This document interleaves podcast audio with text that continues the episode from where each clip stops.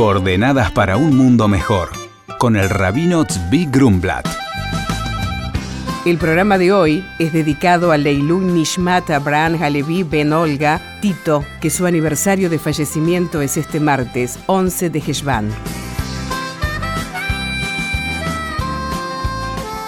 Muy buenos días. A continuación de las elecciones de la semana pasada, quería hacer un comentario adicional, que es lo que en el Talmud, en el final del tratado de Abot, trae que hay tres bases, tres pilares sobre los cuales se sostiene el mundo, que son la ley, la verdad y la paz. Y estos tres pilares se entrelazan uno con el otro.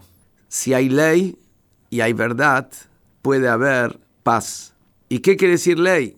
Ley tenemos las leyes que permiten la convivencia ante todo, la convivencia entre los seres humanos. Encontramos nosotros que en la Biblia, cuando nos habla del diluvio que arrasó con toda la humanidad en su momento, ahí nos cuenta de que a pesar de que ellos eran depravados en todo sentido, inmorales en todo sentido, y también eran idólatras, o sea, no les faltaba nada en su prontuario, sin embargo, lo que selló el destino de toda esa generación de la humanidad en ese momento, del diluvio, fue el maltrato, fue la actitud destructiva hacia el prójimo. Eso fue lo más grave. Como decía, que la tierra estaba corrupta, pervertida en la actitud del uno con el otro. Más allá de todas las cuestiones espirituales, morales, etc., lo primero que prima es la actitud del uno con el otro. Y acá quiero traer una reflexión de una historia de un rabino, Rabbi Shalom Ber Schneerson, que cuando él era chico estaba jugando con su hermano su hermano era mayor que él, pero era más bajo en estatura. Él era más alto en estatura, pero era menor. Y una vez el hermano, que era mayor, lo puso a él en un pozo y dijo, ahora yo soy más alto, ahora yo soy más alto. El padre vio eso, que su hijo puso a su hermano en el pozo, lo llamó la atención y le preguntó a qué se debe esta actitud.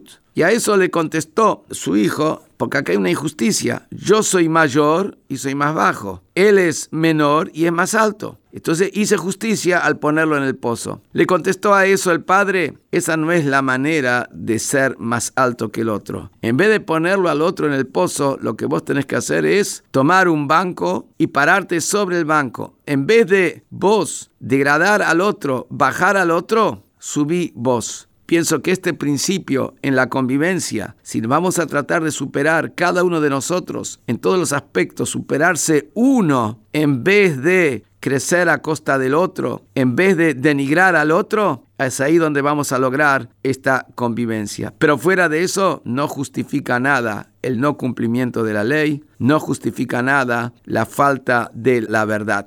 Es verdad que lo principal es la paz, pero si no hay ley y no hay verdad, no hay paz.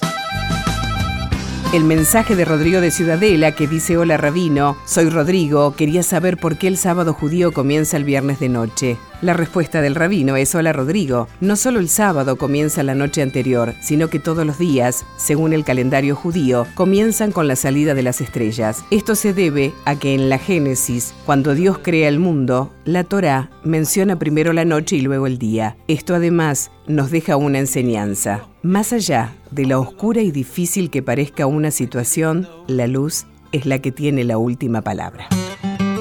Por consultas al rabino pueden escribirnos a coordenadas@jabad.org.ar.